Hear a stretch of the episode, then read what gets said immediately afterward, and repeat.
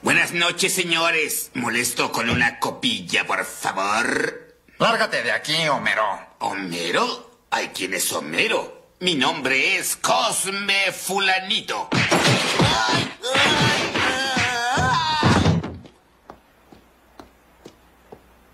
¡Oh! Dios mío, este hombre es mi doble exacto. ¡Mo! ¡Oh, ese perro tiene la cola peluda! Ven acá, perrito, ven acá, perrito. Y comenzamos con el episodio 81 del CC Podcast. Y estamos Joe. La calaca. Y nada más. Híjole, ya no tenemos a Charlie. Qué bueno que corrimos a Charlie, la verdad. Sí, la neta, porque. Y, para que lo sepan todos los escuchas, lo corrimos porque nunca terminó de ver el Snyder Cut. Y aparte de las acusaciones de acoso sexual que nos cayeron por culpa de Charlie, como que por eso Panini no nos patrocina. Pero bueno, ya, al mal paso darle prisa. Y bueno, pues como ya no está Charlie, pues tuvimos que hacer entrevistas y después de como 20 solicitudes que nos llegaron, tuvimos que tomar una decisión y pues les vamos a presentar al, nuevo conductor del TC Podcast, directamente desde Saltillo, a nuestro amigo Cosme Fulanito. Preséntate, Cosme. Hola a todos, soy Cosme Fulanito y en este día me presento en el podcast. Cosme Fulanito, Doctor Manhattan. Órale, y te vas a tomar una copilla. y vamos a tomar una copilla. ¿Qué onda, Charlie? ¿Qué, ondita? ¿Cómo están? Después del susto de la semana pasada, ¿va? Y después del mega susto de la semana pasada, pero lo que sí es verdad es que nos hemos cambiado de residencia. Ahora ya es poder del norte concentrado, ¿verdad? somos los cabrones del norte. El norte. Muy bien, Charlie, qué bueno. Y bueno, pues como ahora sí, como ya, como ya les quitamos el susto de que se fuera Charlie, no sé si se queda pues vamos a comenzar con los saludos. Saludos a todos nuestros amigos que nos escuchan en todas las plataformas, ya sea en iBox, en iTunes, en Spotify, en qué más, en los que ven los videos en YouTube, también en Facebook. Y a toda la banda de Comentemos Comics, ya saben, el mejor grupo para hablar de cómics en todo Facebook. Saludos a David, a Carlos Roldán, a Quetza, que a Quetza le llegó el vuelo del Ícaro, ¿no? ¿Vieron las fotos? el de ah, Fantomas. Le, llegó mucho material, mucho cómic eh, viejito. Sí, del baúl del abuelo o algo así se llama. Saludos a Quetza. Que ahorita voy a hablar de un cómic que, alguna vez me recomendó el Quetza. Y también, este, ¿qué más? Eh, ¿Quién me faltó? A, Chinaski, a, a, Don Armando y a toda la demás banda de Comentemos Comics. Charlie, saludos esta semana. Y como no, saludos para el tremendo Bebote, este que siempre será el capitán de nuestro corazón. Simplemente Bebote, tú lo haces perfecto, tranquilo. También tenemos por ahí a nuestros amigos de los Silver Riders, a los Tortugos, a nuestro amigo Elías que está ahí preparando tragos mágicamente, ahí en Galerías Cuernavaca. Eh, saludos también para nuestro amiguísimo Lair Rico, y saludos para nuestro amigo Miguel Batuta, es un chef de profesión muy bueno. Muy bien, Charlie. Oye, Charlie, cochino español, ¿tuviste chance de leer algo en cochino español esta semana? Eh, no, la verdad no, no, no tuve mucho chance del cochino español porque pues estoy adaptándome a mi nueva ciudad. Este, con trabajos vine. ¿eh? Les voy a dar una recomendación, pero no es cochino español. Cuando tengan que viajar más de 14 horas o 16 en autobús, mejor paguen avión. Órale. la, la semana pasada estabas diciendo lo contrario, Charlie.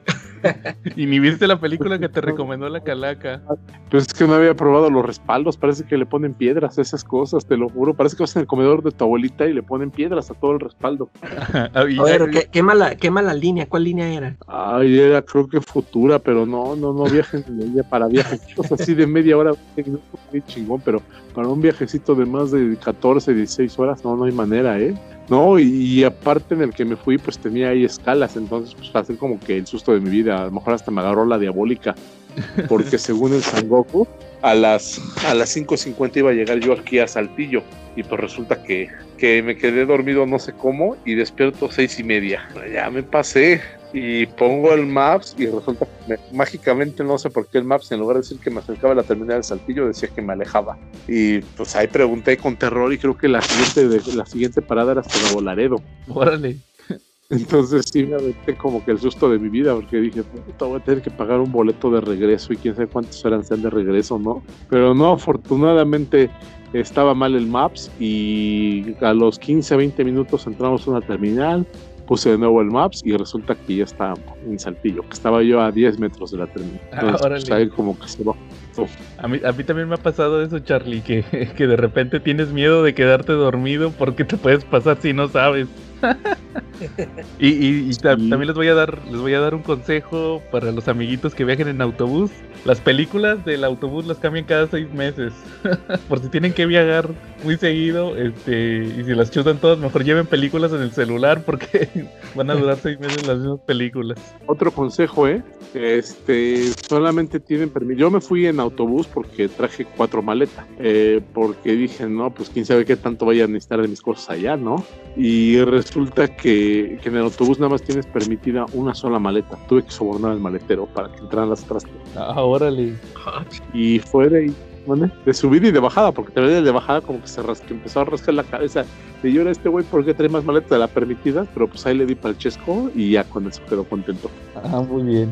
Oye, Charlie, por cierto, fíjate que pues hubo, hubo varios lanzamientos de Smash. Yo nada más leí el de Batman, de Tinion, por ahí hay un video. Pero fíjate que hubo preventas esta semana y estuvieron ahí medio curiosas. Fí- Fíjense lo que va a salir. Anunciaron ahora sí un un tomo de Iron Man, un de lo nuevo, después de un año. Un año exacto que no ha salido nada, Sí, ¿no? ¿Y Iron de Man qué es? De lo y fíjate que es uno que se va a llamar Big Iron y es el, el del número uno al número creo que cuatro o cinco del nuevo volumen de Iron Man, pero no sé cuál, cuál nuevo porque pues ya a cada, A cada rato los reinician. sí, ándale, ese es el pro- por eso me molesta Marvel porque cada rato lo reinician. Es del número uno al número 5 de la serie del 2020 de Iron Man. Sepa cuál sea esa serie. Y la escribe eh, Christopher Catwell, sepa quién es. y, y luego, esp- espérense, y luego se anunciaron Days of Future Past en hardcover. Otra vez. No, pues, pues ya ves. Sería mejor el de Días del Futuro Presente. Solamente lo han publicado un arco en los noventas y está muy bueno, ¿eh? Es de, es como se llama, ahí sale- salen involucrados a Hub y los, los Cuatro Fantásticos. Entonces, pues es una historia muy, muy interesante. Ojalá y la publicaran. A mí no me gustó. Ya esa sí la No. leí. Yo nunca la he leído. ¿No te gustó? ¿Qué? Mm, No, o sea, no me gustó el dibujo y luego eh, ah, es que a lo mejor también se me hace que salían muchos personajes, así como dices tú, que sale ese a Javi, o sea, es, los cuatro fantásticos también salen, ¿no? Este, como que salen muchos personajes que a lo mejor yo no, no estaba muy familiarizado con ellos. Acá nada más eran los X-Men y acá salen muchos, muchos más y yo como, o eso fue que no lo entendí, no sé. Es que fue presentado de los anuales, ¿no? En esa época. Sí. No fue presentado como una obra completa, sino que salió en los anuales eh, en una historia. Involucró el anual de los Cuatro Fantásticos, el anual de, de X, de X, de Uncanny X-Men, todavía no publicaban X-Men. Involucró también el de, de X-Factor y el de los Nuevos Mutantes, si no Nada tengo más- entendido, ¿no? Sí, nada más me acuerdo que es cuando se llevan al, al hijo de Scott Summers, ¿no? Que se lo llevan al futuro. Sí, exacto. Órale. No, pues sí sería chido que lo publicaran, pero pues no van a publicar otra vez Días del Futuro fu- Días del Futuro pasado en Pues hardcover. deberían, deberían de meterlo ahí porque pues este nada más son dos números y meten otros de relleno, ¿no? Que no, no, tienen nada que meten, ver, o sea, tienen que ver. Como, como dos o tres antes y dos después y un anual. En, en lugar de que metan eso deberían de meter esa que dice Charlie. De hecho, ¿sabes qué? ¿Te acuerdas que lo ¿sí se acuerdan que lo acaban de sacar en la colección de Marvel hace poquito? Es lo Ah, sí. mismo. Ah, es lo mismo. Y también en un en un monster que yo tengo. O También sea, nada más lo- le cambian la portada. Sí, pero es más grande. No, pero es que das cuenta que los de la colección tam- son tamaño normal y los de Ah, Smash sí. ya ves son más grandes. Pero pues Pe- X. Pero tiene su lado el día, pues, pues nuevos comiqueros que están llegando, pues van a tener acceso a estas historias y valen la pena. Entonces, pues si no la tienen o la quieren tener en una edición más bonita, pues ya saben, ¿no? Exactamente, Charlie. Oye, y también el regreso de Bruce Wayne lo van a volver a publicar. Sí, es que sí se están aventando todo lo de Morrison. Sí, de hecho, fíjate que es el mismo diseño del Monster que quién sabe por qué en aquel entonces, hace como unos 8 años, 7, 8 años, no, yo creo que como unos 6, lo publicaron y este y se les ocurrió Monster. No habían publicado nada de Morrison y de repente pues publican un Monster. Y ahorita y es igualito que- yo me imagino, ¿no? y- sí, ándale, pues los que no los que no habían leído lo de Morrison y, Eh. y nomás le pusieron clásicos modernos. La diferencia que se dice Eh. clásicos modernos. Quién sabe, aquí todavía tengo el mío. Pero bueno. Ok. Y luego también el de. Van a, ¿Se acuerdan que la semana pasada que les platiqué del final de Justice League de Snyder? Sí. Les Sí. dije que. Que haz de cuenta que al final los mataban y luego los revivían estos personajes cósmicos y luego al otro número ya estaban normal, ¿verdad? Que les dije que porque. Que haz de cuenta que cuando terminaba lo de Snyder, ahí según empezaba Death Metal, pero todavía no lo publicaban. Entonces te das cuenta que al otro número, al 41 de Justice League, ya era, ya estaba normal, como si no hubiera pasado nada.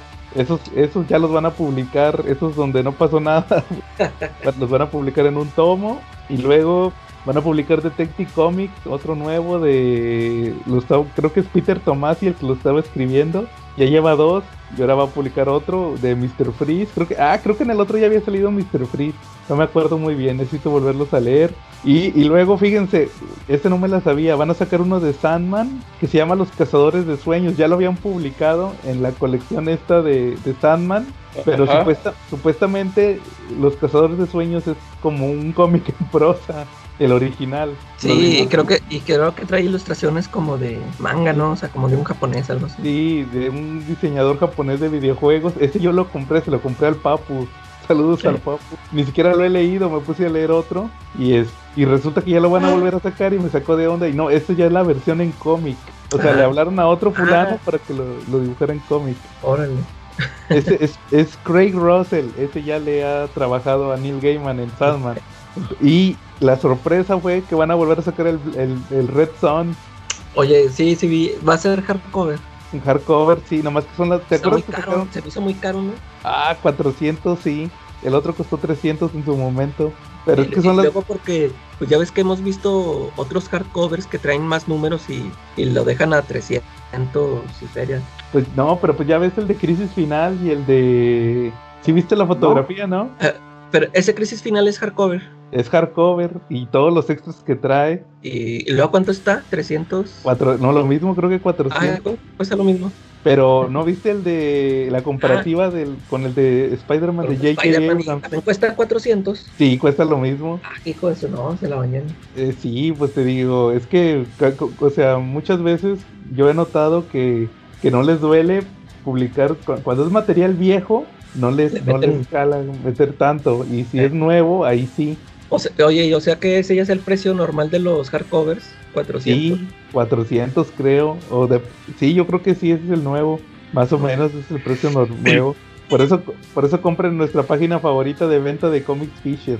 Saludos Sí. al papu. ¿Verdad, Cherry? Sí, por supuesto, ¿no? Así que como ven, y, y- y le- ah, les decía, el, el Red Son es la versión Black Label, porque no sé si supieron que cuando salió Black Label empezaron a reeditar todo. Sí.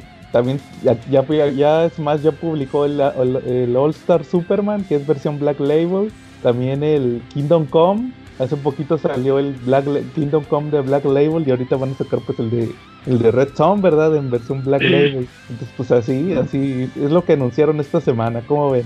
Muy bien. Bueno, ¿al- al- ¿algún tema que traigan esta semana? Yo, yo quería comentar a nada ver, más este, este que me di cuenta que esta semana salieron un montón de cómics ah, en, en hermoso inglés. de- Ah, ya no en órale. cochino español. Ahora es hermoso inglés, ¿ah? Sí, salieron varios y yo no los pude checar esta semana, tuve mucho trabajillo. Y Ajá. creo que, no me acuerdo si ayer o antier, este, que me metí a mi página favorita. y luego vi toda la- todo el montón de cómics que salieron, dije, órale, este, nada más los chequeé así rápido. Ajá. Este, ya ves que esa imagen que nos pasaste de, de Rorschach, donde sale Ah, Frank Miller, Frank Miller. Frank Mi- sí, ahí lo estuve Miller, checando ¿quién así rápido. Ajá. Y, y luego también vi que salió este el Batman Detective. Ah, The. Detective, sí. También ahí lo, nomás lo pasé así rápido, no lo leí. Pues el dibujo se ve bien chido, a ver Sí, A ver qué tal. Historia. Eh, y luego, ah, pues ahora sí por fin ya salió el Lock and Key Sandman. Ese, ese tengo que comentar algo. Ahorita si quieres lo, lo, lo comento. Órale, sí, porque yo, yo también te digo, nada más los, nada más chequé los dibujitos, no, no leí nada. Sí. Y, ah, ¿qué más? O sea, sí, sí, ah, salió un, un- una serie nueva de Spider-Man que está escrita por, por Chip Zdarsky. Eh, ya, ya ves que él acababa de hacer esta de Life, ¿cómo se llamaba esa? Life Life, Story. Life Story. Y ahora se va a aventar una miniserie que se supone que son What If de, qué hubiera pasado si Spider-Man se hubiera convertido en Venom. Y también así la chequeé rápido, rápido y Oye, pues, ahí es interesante. Pero eso ya es refrito, refrito del inglés, ¿no?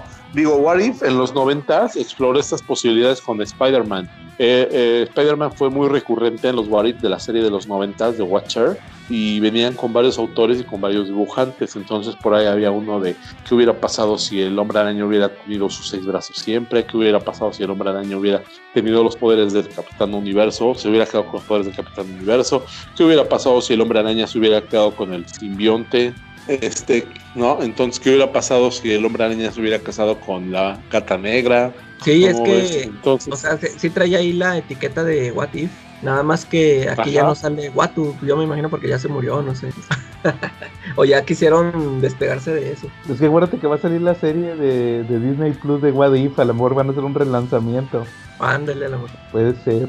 ¿Y, y cuál otro calaca? Que vi. Bueno, salió otro del título de este de Superman con el escritor este que ya ni me acuerdo del nombre. El ya- falso ya ves- prometa se llama. Sí, ya, ya ves que dije que nada más lo iba a mencionar como el nuevo escritor de Superman. Pero sí, pues ese ya sí no lo chequé. Este, te digo que los otros números a mí sí me gustaron los que escribió él, pero este ya no lo. También nada más lo vi así rápido. ¿Y Ajá. qué más? Creo que había salido otro de Spider-Man, pero no me puedo acordar que sí era también otra miniserie. Eh, no, pues creo que creo que nada más esos son los que chequé. Órale, no, yo nomás chequé los de DC, fíjate, de Marvel ya ando medio desconectado. Su- eh, de DC, pues sí chequé el de Rorschach, que como les como dice, les mandé la imagen de que Frank, desde el número pasado andaban sospechando que Frank Miller existía en el universo de Rorschach, de Watchmen, y sí, ahí Sí. sale, pero nada más que no escribió Dark Knight Returns, escribió Dark, Dark Five Returns, que era de piratas. Ah, sí, sí, estuve viendo algo. Escribió en De Dark eso. Knight Returns de Piratas Frank Miller y, y supuestamente aquí él ayudó al Rorschach, al nuevo Rorschach. Ah, Este, y luego, el ¿cuál, cuál otro me dijiste? El de, Batman, el de Batman Detective, sí también lo leí. Que que- sale sí está ahí. buena la historia. Es, es como que un. Como que es una última historia de Batman, que es lo que estoy entendiendo, que ya se le murieron todos, se murió Alfred, se murió, bueno, no se murieron, se fueron los, su, su familia, su batifamilia, y se, según que es como que su última misión o algo así. Sí, sí noté a Bruce también otra vez este como viejo y dije. Sí. yo pensé que iba a ser una serie que pasaba en la actualidad. Y pelea con unos Batmans, así que Otros- ah, sí, los, eh, Entonces, y luego ya, por último, el que leí que traía más ganas de leer era el Locan Key Batman. Digo, ¿qué? Sandman, Sandman. no Batman o Sandman. y es, hubiera estado más chido con, ese, va a ser el crossover que Estaría más chido con Batman porque estuvo bien culero. Fíjate que, que la historia no me gustó porque depende 100% de, de dos cosas. de Sandman, ¿no? Tienes que De haber haber leído de- bueno, nada más necesitas haber leído el primer número de, de, de. Sandman, que te lo regalaban, eh, o no te lo regalaron, mentira. Ah, sí, sí, lo Era el número cero, y, pero tenías que haber leído la miniserie anterior, la que estuve echando madres, la, Ah, ya, ya. la que Sí, es, es, este, esencial pues leer. Sí, porque se muere la familia, se mueren el hijo y se muere la esposa del, del vato del globo. Sí, sí. Que- Entonces, este, resulta que la hija va a, ahí a, a- a- se le ocurre ir con el hechicero este, Ro- Roderick Burgess, el que encerró a Sandman. Se entera que el vato tiene al Sandman y va, va con él. Y resulta que ahí le conoce al hijo, que es uno que sale ahí, Sandman también eh, cuando era morrillo. El morrillo tenía el casco y el rubí, tenía la ten- del Sandman. Y entonces llega la hija y le hace el trato y le da la, le da la, la llave de fuego, la que sale en la serie, eh, pero que nunca salió en el cómic. Supuestamente ahí la perdió porque se la cambió a él por, por ver al Sandman. De hecho, ahí le dice que no, que yo ya había ido con tu papá y le había dicho que me vendiera, que me vendiera llaves y él nunca quiso. Y resulta que ahí ya le, le dice al Sandman, va, y el Sandman no le dice nada. Y nada más le hace una, una, como que una seña que el casco, creo. Y ya la, la- se va la chava, pero puro pedo, se mete otra vez con el, con el hijo. Y se había, se había hecho como que amiguillo del hijo. Y, y resulta que le, le quita el, le, le presta el casco al el hijo. Le presta el casco y se duerme. Y va a dar al, al castillo del Sandman. Y salen todos los personajes del Sandman, el, el, el Corintio. Ah, sí, sí. a Caín y Abel ahí andan, el Corintio, este, otros que salen en los tomos más, más adelante, En el tomo 2, el de la casa de muñecas. Como que necesitas haber leído esos dos, el 1 y el 2, de perdido. Y, ahí se acaba, que pensaban que ella era Sandman. O sea, ahí se quedó que se metió al castillo y se topó al Corintio. Eh. El vato es un asesino en serie, casi casi. Eh. Y ahí se quedó, y ahora hasta el otro mes a ver si sale el, to- el 2. Y ahí se va a acabar. ver si no, a ver si no se retrasa. Sí, y te digo, y ahí se acaba, o sea, ahí ya se va a acabar, o sea, no. Ah, van a ser dos. Nomás van a ser dos números. Y yo, Pues, ay, oye, ¿cuántas páginas son? Es que sí, como que sí vi como que sí duraba un buen, ¿no? Es que no, mm, O, creo que o es, es normal. No, sabes que se me hace que sí son como unas 48, se me hace. Eh, Oye, por cierto, el, el dibujo se me hizo muy chido. Si es el mismo dibujante, ¿verdad? Y el Gabriel Rodríguez. De hecho, era lo que Es- te iba a decir. ya, ya cambió de estilo, ¿no? Desde la otra serie se me hace. No, yo creo que es el mismo, nada más como son otros personajes. Pero Sí, sí, sí se me hizo así diferente. ¿no? de hecho, fíjate que lo único, lo que te iba a decir, lo, lo único que se me hizo bien chido desde la portada es que a la hija, a la güera, sí la ya como, haz cuenta que la habíamos visto niña. Eh, en la serie anterior y la habíamos visto como en la en la serie del globo era niña chiquita y luego en la de en la miniserie esta que pasó el año pasado que la sacaron el año pasado sale de niña ya más o menos adolescente y acá ya sale de, de mujer grande y sí la dibuja acá bien penota va o sea fue lo, lo único que se me hizo que se me hizo muy atractivo su dibujo en ese aspecto. Y Sí, luego sí. también en la de en cuál otro dibujó eh, haz de cuenta que en el hardcover del globo, en el hardcover del globo te, pone- te pone otra historia que se llama Greenhouse, que es que, Ah, ahí sale también ella. sí, que es ella con sus hijos Ahora, sí, son unos donde se meten a la casa, ¿no? Unos a robar ladrones. unos cuates, sí. y ahí sale, y ahí le cambió también el estilo de dibujo y ahí ya la dibuja más grande, ya con hijos. Acá debe tener unos 20 años en este, en este cómic del Sandman. eh, De hecho, sí podría calcular, si me pongo muy locochón, sí les calculo la edad. eh, Sí les dije cuando, sí les dije de cuando saqué el árbol genealógico de los Locke, ¿va? eh, sí, ma. Sí, si me, déjenme aplico, la otra semana les digo qué edad tenía. Órale. Oye, ahorita lo que mencionaste esto de la llave de fuego que nada más había salido en la serie de Netflix. Este, entonces esto me huele a que también se va a hacer este crossover, ¿no? Porque ya ves que también Sandman va a ser en Netflix. De hecho, de hecho, yo vi que estaban diciendo que, que, se, que, pues, se les ocurrió sacar el cómic por eso. Porque ¿Por van a hacerlo. Porque este año regresa el, el- o a lo mejor por eso lo, no, que más que más que por eso lo atrasaron hasta ahorita. Porque este Ah. año va a salir temporada nueva de Locan G y va a salir la serie de Sandman Netflix. Órale. Supuestamente que les, pues, les convenía mejor sacarlo ahorita Este, que el año pasado, pero quién sabe, o sea, habrá que ver si qué repercusiones tiene el, el crossover y a ver si le van a seguir porque pues ya ya habían prometido el, la serie nueva de Locan Key. eh, Pero como quiera ahí les digo, ahí les, le- habrá que esperar el otro mes a ver si sale la segunda parte. ¿Cómo ven? Bueno, ¿al- ¿algún otro tema que traigan? Muy bien. Charlie. No, en esta semana no. Ajá. Va. Hoy, ay, por cierto, que de cochino español compré el de Cinema Purgatorio, Calaca. Ah, Ya a ver, te ¿qué enseño tal? la foto. No lo he leído todavía. Estuve ojeando, pero me, me di cuenta de algo. Fíjate que el Cinema Purgatorio original que salió en inglés sí traía historias de Gar Tennis y de este Sí. Ki- Kirion Gillian, que es otro que escribe para Marvel y para Image. Y este, este que salió de Alan Moore, el tomo, trae nada más las historias de Alan Moore. Pero como, como era como tipo así de que traía varias historias de varios escritores, nada más en el, en el recopilatorio, vienen las de Alan Moore. Y como son historias bien cortitas, como de unas 4 o 6 páginas, trae los 18 números en ese hardcover. Está el hardcover bien delgadito, pero trae las historias de Alan Moore de los 18 números. O sea, o sea que a lo mejor los lo van a coleccionar así por autores. Pues que es que de cartenes. yo pensé lo mismo, pero luego ya revisé y no existen otros recopilatorios. Entonces las sea- otras historias ya se perdieron. ¿Quién sabe? Tenías que comprarlas en grapas. Como David, saludos a David, él los- los- creo que él los tiene. Pero sí, o sea, las, las historias de Alan Moore eran nada más como de 6 o 8 páginas. Y pues en eh, se, pues, se recopilaron perfectamente en el hardcover que salió, que publicó Panini. Igual te digo, Y- como que. Ajá. Y son historias, son historias de todo, o sea, hay de ciencia ficción, de horror, de... Sí, fíjate que es lo que estuve leyendo, o lo estuve ojeando, la verdad nomás leí la primera, que es como que, haz de cuenta que, que la- las de Alan Moore están pasando en un cine. Haz de cuenta que es un cine que se llama Cinema Purgatorio. Eh, Y están pasando películas. Y cada historia es una película que están pasando. Y haz de cuenta que la primera es en blanco y negro, que son unos policías. Y, y este, y luego la segunda es como una película de romanos, tipo como la que platiqué la otra vez, la de Ben Hur. eh, sí. Y luego después de eso sigue una de como de, de los seriales de superhéroes de, de Batman y de esos que salían en los cines. Eh, sí. Como el que grababa el Capitán América en la película. Haz de cuenta de esos. Y, y son las que leí. Luego creo que hay una de caricaturas y, y una de, de King Kong también. Tiene una de ahorita que está de moda King Kong. Entonces, más o menos como de eso va. Ya de- yo creo que mañana lo leo y ya me aviento la reseña y les digo qué, qué tal está. Pero sí, o sea, sí se ve interesante. como Pero pues es el equipo de la Liga de Caballeros Extraordinarios. Es Alan, Alan. Moore y ¿qué- ¿cómo se llama el otro? Kevin O'Neill.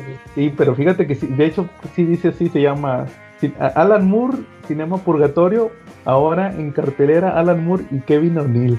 Pero te digo, no existen otros recopilatorios de que diga que Cinema Purgatorio de la, la parte de Gar Tennis o así, no, no he visto. Según yo, este es el único que existe, el único recopilatorio en inglés. Eh, Quién sabe, a lo mejor más adelante los van a sacar, pero pues ahí, pues, si quieren checar lo de Alan Moore, sí se ve más o menos sencillón, ahí menos eh, complejo que, que otras obras como la que vamos a platicar más adelante. Más escuchas del CC Podcast? Bienvenidos, ahora les traigo las novedades para la tercera semana de Panini Manga. De 109 tenemos Bleach 69 y To Your Eternity número 8. En 119 Rock Lee número 5, Jujutsu Kaisen 0 y La Rosa y la Bestia número 9. En 149 pesos el número 30 y volumen final de Inuyasha. 159 se estrena un nuevo arco de JoJo's Bizarre Adventure Bento Aureo. De 199 pesos tenemos el cuarto volumen de Yu-Gi-Oh! En 219 el séptimo de Fruits Basket. En 290 el número 33 de la colección de Dragon Ball.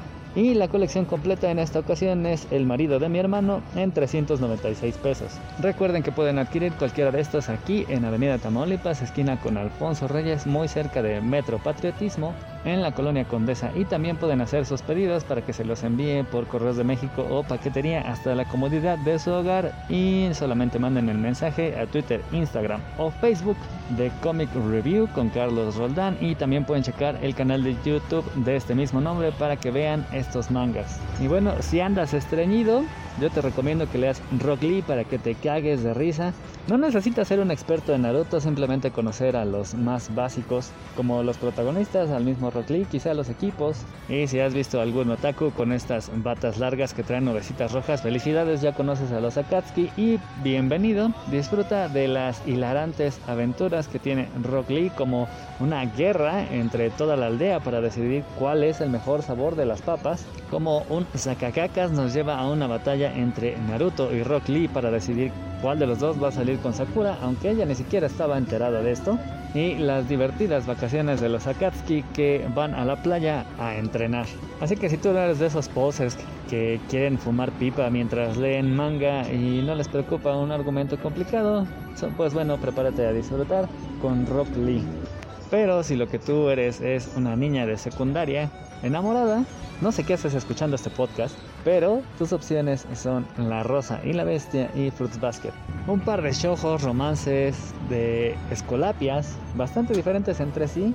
Eh, la Rosa y la Bestia son dibujos super kawaiis en donde una chica está rodeada por los hombres más hermosos. De hecho, acaba de romper con uno de ellos y para sacárselo de la sangre, pues bueno, va a salir en una cita con otro para decidir cuál de los dos es mejor para ella.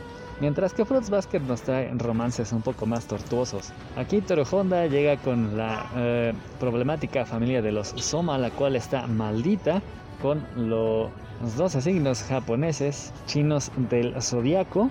Y debido a esta maldición, eh, todos los miembros del zodiaco han tenido pues relaciones bastante tortuosas tanto con su familia como con Akito, el, el líder de los zodiacos, que los trata como si fueran objetos de manera bastante despreciable. Y aquí vamos a ver un poco más acerca de estas relaciones tortuosas, pero también como gracias a Toru, poco a poco van logrando superar sus miedos, traumas y ampliar sus horizontes, su vista y abrir sus brazos al mundo.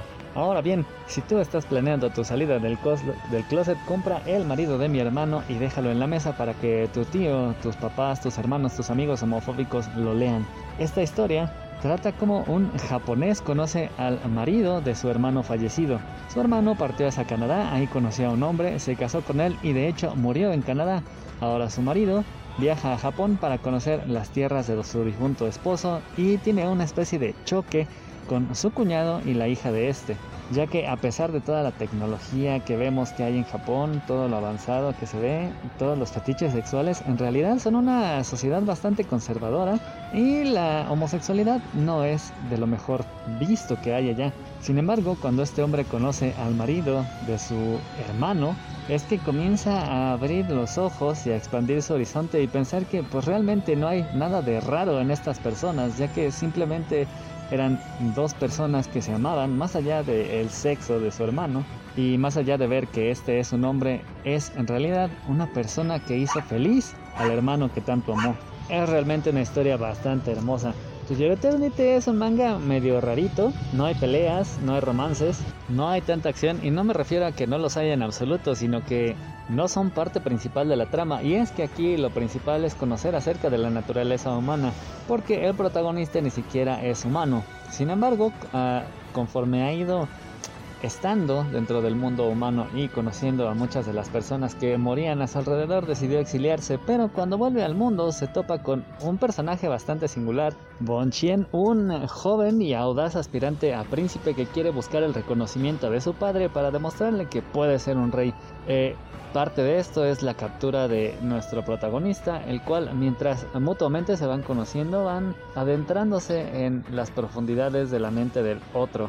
Y para Bonchen lo que parecía ser un ser casi divino se va revelando como una persona con bastantes sentimientos y mientras que para Fushi, nuestro protagonista Bonchen, que parecía un tipo excéntrico y un ah, miembro de la realeza promedio, demuestra ser una persona con bastante corazón. Y ahora sí, vámonos a los reyes, a los mangas de peleas. Dragon Ball 33 está muy cerca de terminar ya esta serie que pues bueno, como saben, este formato de la colección tiene los tamaños originales tal como salía en la Shonen Jump en Japón con todas sus hojas a color. Este tomo nos trae la batalla entre Majin Buu ya en su forma de niño y Gotenks en forma de Super Saiyajin 3. Así que ya saben, falta poco para que veamos a Gotenks en su a, Gohan en su forma definitiva. Continúa la batalla final en contra de los Quincy's, particularmente en contra de Iwatch, el jefe, quien para colmo de males se metió al palacio del rey espiritual, lo mató, absorbió su poder e incluso absorbe el poder de Aizen Ichigo parecía que ya había llegado a la sociedad de las almas, sin embargo se tardó mucho y ahora para enfrentar a Iwatch, que está en su forma más poderosa, pues está reclutando a una serie de viejos conocidos y aliados, además de antiguos enemigos, lo cual es bastante sorprendente, mientras que en el camino continúan manteniendo batallas en contra de algunos de los subordinados más poderosos de Iwatch. Jujutsu Kaisen es la gran revelación en ventas porque apenas salen, parece que ya se hubieran acabado, parece que no están imprimiendo suficientes. Este volumen cero es sí la precuela y de hecho sí fue escrito antes que la historia principal que estamos viendo, así que si no han visto alguno otro y se encuentran alguno y quieren leerlo, le van a entender bastante fácil, ya que se trata de una escuela en la cual los jóvenes estudiantes aprenden a controlar sus poderes de hechiceros. Aquí tenemos a otro protagonista que está bajo los efectos de una maldición que son pues nada más y nada menos que su prometida quien murió convirtiéndose en un monstruo de grado especial y bueno, por supuesto accede al bachillerato de hechicería para aprender a controlar lo mejor posible a su ex prometida. Y antes de que logre hacerlo por completo va a tener que enfrentar a un oponente, un hechicero maldito, bastante poderoso. Para todos aquellos que ya hayan leído los otros cinco números se van a encontrar con muchas cosas bastante curiosas de los personajes que ya conocíamos. Llega una nueva aventura de los yoyos en Italia donde Koichi es enviado por nada más y nada menos que Yotaro a investigar el rastro de un hijo, de un hijo perdido, pero no suyo. Este hijo es el hijo de, agárrense, Dio Brando. Y una vez que Koichi llega a Italia se encuentra con eh, Giorgio Giovanna, un joven poseedor de un stand capaz de darle vida a objetos inanimados. Y ahí nos vamos a centrar en Giorgio, quien tiene el sueño de entrar a la mafia con un objetivo bastante particular, pero para ello va a tener que enfrentarse, por ejemplo, a uno de los miembros de la mafia que también tiene un stand y una vez que llegue al jefe local de la mafia va a hacerle impuesta una prueba muy singular en la cual poco a poco va a ir descubriendo que también tiene que ver con un stand. A diferencia de la del anterior arco de JoJo's, este empieza con muchísima más acción. Los personajes son muy particulares, tienen un sello bastante característico y pues nos vamos a enfrentar a una de las partes más queridas por los JoJo fans. Inuyasha termina, como no podía ser de otra forma, con la muy esperada batalla final entre todos los protagonistas y el villanazo.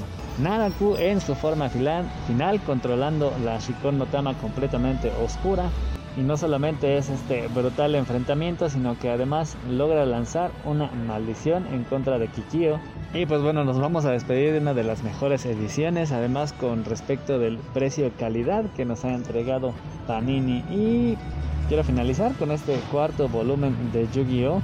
En el cual todavía no nos vamos sobre el juego, de las cartas de los monstruos, sino que todavía tenemos algunos capítulos más en donde vemos otros juegos como un capítulo donde se enfrentan con yoyos, otro más donde Junoichi va a un programa de televisión de concursos para ganarse hasta 100 mil yenes. También tenemos un nuevo juego, pero destaca bastante la última mitad de esta Bunkoban, ya que aparece Ryo Bakura, poseedor de otra de las piezas del milenio, y el cual va a retar a Yugi y a sus amigos a un particular juego de mesa, en el cual van a apostar sus almas, llevando a cabo una muy emocionante partida de un juego de mesa tipo Dungeons and Dragons que la verdad y aunque no es el juego de cartas creo que es de lo mejor que ha aparecido de la serie hasta ahora pero quizá de eso nos pueda hablar un poco más el buen Joe y por ahora terminamos y volvemos a la programación principal ¿Algún otro tema que traigas, Calaca? ¿Alguna película? Sí, ahora sí vi una película.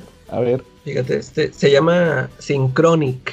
Órale. Este, eh, es de esas que nada más la descargué porque ahí vi una, la, la, fotito de portada y se me hizo así como que medio extraña y luego la sinopsis como que hablaron de algo de viajes en el tiempo, algo así, ¿no? Algo así le entendí, pues dije, no, pues vamos a verla, a ver qué tal.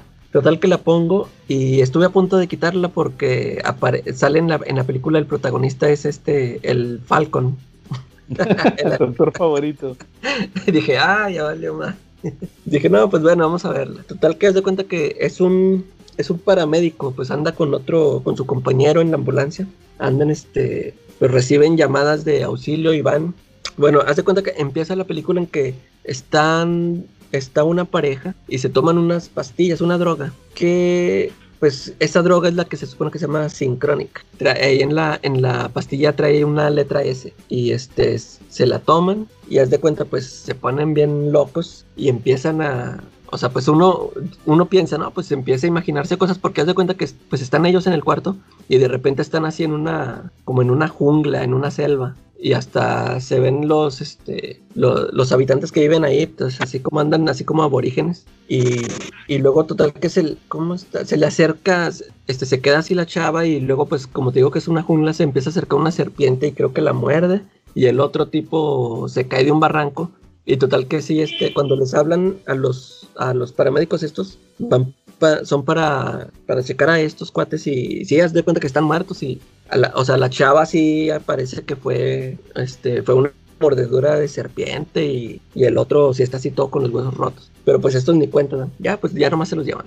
Este, y total que todas las, este, todas las llamadas que tienen son de puras así, de puro gente que, no, es que está drogado, que tuvo una sobredosis. Y, y uno hace cuenta que todos los encuentran así heridos y le ven que trae una a uno que trae así una herida en el pecho y dice no pues ¿qué, con qué lo pasó ¿Qué, dónde está la espada qué qué rollo con qué lo, la navaja el cuchillo con qué lo con qué lo atacaron y total que se encuentran en la pared clavada una espada pero hace cuenta así como se ve así antigua. Ah pues se quedan así. Total que así este después se empiezan a meter ahí una subtrama de que el Falcon tiene un un tumor cerebral, algo así, o sea, ya que ya se está muriendo, ya le, ya le dijo el doctor que es cáncer terminal y está yendo a, a quimios o hacía tratamientos, pero no le dice a su compañero, de que siempre con el mismo compañero, pero no le, no, no le quiere decir, total que te, te digo, empiezan así con esa trama y ahí yo, ahí yo me empecé a desesperar un poquillo porque dije, qué bueno, pues qué, qué va a pasar, qué, qué rollo. Total que el, el compañero tiene una, él, él, está casado, el compañero está casado y tiene una hija, es un adolescente que es, se ve acá que es como de arqueta, emo.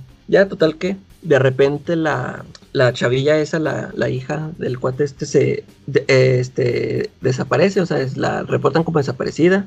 Ya este, andan investigando que dónde fue la última vez que estuvo con sus, con sus con, este, amigos. Ya le dicen, no, pues estábamos aquí en un, no era una fiesta, era un convivio y pues sí, nos estábamos drogando y, y total que ahí la andan buscando. Y el Falcon este, eh, creo, creo que encuentra una, un, un sobrecillo ahí tirado, de que es el de la droga y, y, ahí le ve el nombre y total que este, anda buscando la, la anda buscando ahí por las calles y total que la encuentra en un lugar y este, dice, no, sí, sí tengo, tengo. Y no, pues démelas todas, haz de cuenta que le compra todas las pastillas que tiene.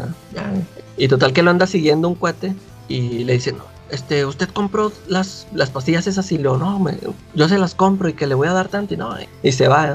Total que este, está en, en su casa ya acostado el, el Falcon y, escucha ruido ahí en la casa. Ya, total que se metió el cuate este que lo estaba siguiendo y ya, y ya le dice, no, es que déjeme le explico. Total que ese re, resulta ser un, un este, este farmacólogo, que, que, él fue el que creó esta droga. Y ya, no, ya ni me acuerdo si, le, si, le explica que no, es que, que esto este, como, no sé qué le puso, no sé qué, ya no me acuerdo si explicó cómo lo hizo, pero como que sí le dice de que, ¿sabes qué? Es que esto te, te transporta en el tiempo y que no sé qué. Ya, este lo tira de loca, ¿no? Lo, lo corre, ah, le voy a hablar a la policía. Y total que cuando andan buscando a la, a la hija del otro, ya como que empieza a, a atar cabos, este, y lo dice, si será cierto esto de las pastillas, y total que se toma una para este y si haz de cuenta que está en la sala de su casa y de repente también aparece así en otro en otro lado y, y luego ya pero este creo creo que también como que está así como en un pantano y en eso como que se está acercando un cocodrilo y, y, luego ya después de repente aparece otra vez en la en la sala de su casa y luego dice ah no pues esto qué sería si sería cierto o será pura este pues pura loquera de la droga no total que lo vuelvo a intentar pero ahora pone una cámara de video para grabarse y sí total que sí este se ve que o sea desaparece y hace cuenta que ahora aparece en un en un hace cuenta como en el polo norte así en un lugar así bien helado y y luego otra vez ya pues regresa regresa y ahí, ahí, todo ya casi congelándose ahí. Y ya cuando ve, las, ve el video, se da cuenta que solo dura creo que 7 minutos en, en, el otro lado. Y se dio cuenta que dijo, no, que la primera vez que me tomé la pastilla estaba sentado aquí en, en el sillón. Y, y, fui a dar a un pantano. Y hace cuenta que empieza a deducir todo de que dice, ya, y luego cuando fui, cuando aparecí acá en el lugar este de puro hielo, estaba parado acá. O sea que ya empieza ahí él a a deducir que dice, no, este, como que uno viaja a diferentes lugares dependiendo del, del lugar en que esté. Y, y, total que cuando estuvieron, cuando les dijeron los amiguillos que dónde estaba la, la chavilla, la hija del, del cuate este, sí le dijeron, no, ella estaba sentada aquí. Y él lo que quiere hacer es ir a buscarla. Dice, no, pues me voy a tomar una pastilla ahí en el lugar donde ella estaba sentada para, para ver si la encuentro. Y ya, este, eso te digo, está, ya ahí se puso chido. Ya, ya no les cuento el final para, por si la quieren ver. Pero sí, sí me, sí me gustó la, la película, se me hizo chida. Con Holy. todo y que salió el, el Falcon. Aquí le pusieron para temporal. Para temporal. para que la chequen. Sí, de hecho ya la había visto yo en, en, una página y igual me había llamado la atención, pero dije, no, pues es el Falcon, nomás lo ponen para que, le, para que pegue la película, ¿va? Ándale, sí. Sí, porque yo dije, pues se ve así muy, como que muy de serie B o independiente, no sé. O sea, sí, no, como que no le dieron mucha difusión. Sí, sí. bueno, muy Pero bien. está buena.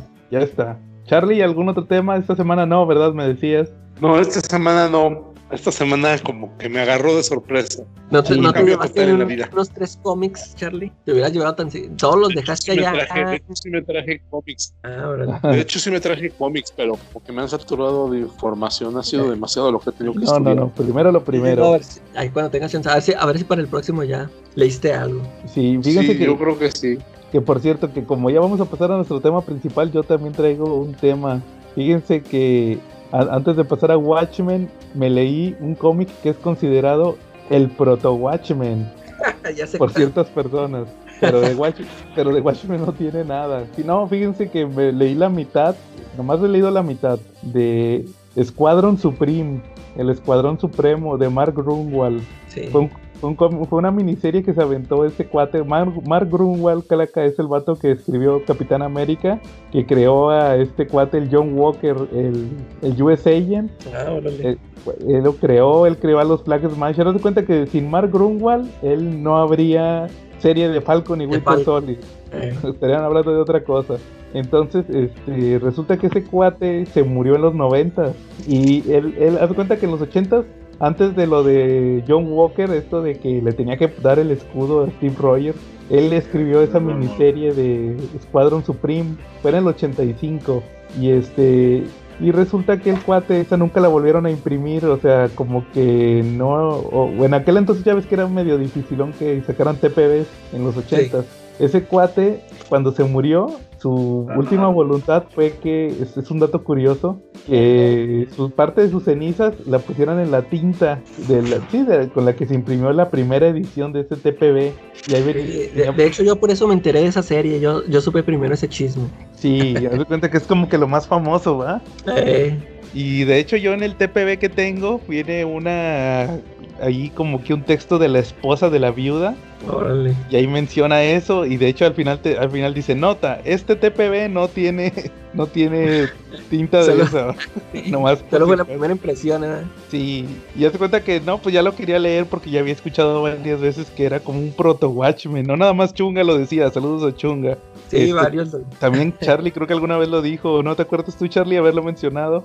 Sí, claro, digo, esa es una obra, pues, es, es cruda, es una obra de superhéroes cruda, es una versión de la Liga de la Justicia, pero adecuada al mundo Marvel y con un tono mucho más crudo. Es Marvel, pero sin tanto color bonito. Sí, y este, y también Quetzal lo mencionó en nuestro episodio de Jupiter Legacy. Ahorita, a- ahorita que, que está lo de la serie, que he estado pegándoles ahí a los de Panini el, el episodio del podcast, y lo he escuchado, ahí me acuerdo que lo mencionó. Y sí, o sea, más que Proto Watchmen, podría ser una especie de Proto Jupiters o Proto Ultimates. O sea, pero Watchmen no, pero tiene mucho, es, es como dice Charlie, es muy crudo. Ahí les va más o menos de qué va para que vayan agarrando la onda de, de, de qué se trata. Haz de cuenta que empieza, que es, que es, que es el Escuadrón Supremo, que pues eso, haz de cuenta que es la Liga de la Justicia, va bien piratones. Eh, Eh, eh, ellos son de otra tierra de Marvel, no están ahí con, con los Avengers y todo eso, ¿no? Sino que son de otra tierra. Y cuando empieza el cómic, haz de cuenta que resulta que te explican que el que era Batman, que se llama Nighthawk, él, él ya no había sido superhéroe, él, él ya se había retirado y era el presidente. Haz de cuenta que se retiró de ser, de ser superhéroe, se volvió político y se volvió presidente. Pero que supuestamente cuando era el presidente llegó un extraterrestre y le, y lo, le hizo lavado de cerebro y hizo que le declarara la guerra a todos los países del mundo.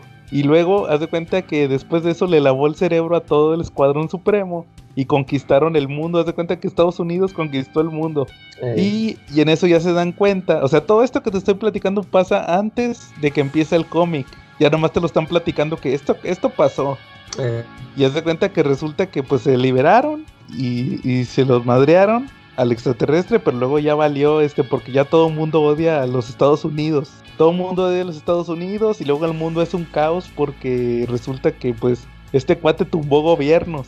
Estos, los, como, como conquistaron todo el mundo, con- tumbaron gobiernos, pero luego resulta que los, aparte de tumbarlos, este, cuando resolvieron el problema, pues se quedaron sin líderes. Entonces, este, hay un chorro de, de, de así guerras, guerras civiles y pobreza y manifestaciones y disturbios y todo eso, ¿va? Entonces estos cuates ya no pueden de plano. Y luego se juntan en su, en su base y ahí dicen, no, ¿sabes qué? Pues es que hay que hacer algo, ¿va? Y el, y el Hyperion, que es Superman, que lo estuvo usando Hickman, no sé si te acuerdas en, en- en los Avengers de Hickman. ah, sí, sí. Ese cuate es el que Sí, dice, sí. no, ¿saben qué? Ese, ese discurso está chido porque se cuenta que dice el cuate, dice, no, mira, a mí mis papás me criaron para, para ayudar, pero la verdad, este, yo me doy cuenta que no, que este, que puedo hacer algo más y resulta que dice, no, pues vamos a eliminar la pobreza y la guerra y todo, va, según, y todos se inspiran, va bien machín. no, que sí, lo vamos a hacer, va. Y de, pero de repente sale el, el, el Batman, va, y le dice, no, yo no le, yo no jalo porque ¿qué vas a hacer? La, la, clásica va de ¿qué vas, qué vas a hacer si alguien te dice que no. Y pues le dice, no, pues este, les vamos a mostrar. Y le dice, pues los vamos a obligar, pero se van a dar cuenta que estaban mal. O sea, es forzar el, el eh, ellos quieren hacer una utopía, pero van a forzar al que no esté de acuerdo. Y luego resulta ya que después pasan, pasan los números, ya te pasas al, número 2 y luego ya resulta que, empiezan a hacer así como que planes ahí en, todo el mundo. Tienen un, uno que es como nuclear, un superhéroe nuclear y ese cuate su... Eh, ese, ese, sí hizo lo que no hizo el Doctor Manhattan, ese sí les causó cáncer. ese, ese, cuate sí era cancerígeno. A, a, a, lo mejor nomás en eso es Proto Watchmen. Eh. y le, le das cuenta que ese cuate le dio cáncer a sus, a sus papás, es un chavillo. Este, y le dio cáncer a sus papás. Entonces le dice, tienen a otro en el equipo que, que, es como científico. Le dice, no, que ocupo que cures el, el cáncer, ¿va? Y, y, y, el vato se pone así a investigar y no puede, va, de plano no puede. Eh, y este vato se prende bien machín de que, de que no, sí, sí, no. Yo te apoyo todo, ¿va? Y luego ya cuando le dice, no, es que no puedo. Ah, qué maldito, no sé qué. O sea, el vato se prendía.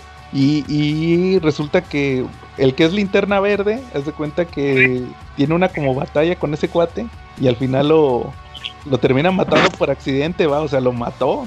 Y el cuate, no, que lo maté, no sé qué, y el vato ya no puede hacer de plano nada porque mató, mató a otro, a otro compañero.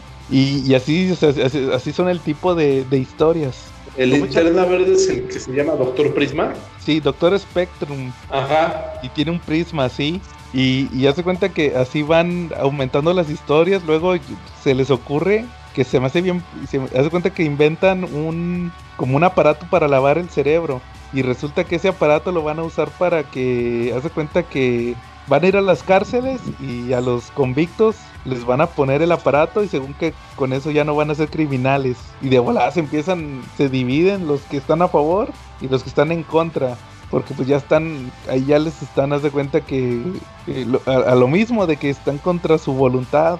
Y ya se cuenta que hay uno, uno que viene siendo flecha verde y, y, está enamorado de Canario Negro y luego ya le va, ya le va a proponer, le propone matrimonio y ella ya no quería andar con él. Entonces este, este cuate lo que hace, se entera que en ese, en ese mismo rato les avisan del que no, que ya está listo el, el aparato de lavado de cerebro, ¿va?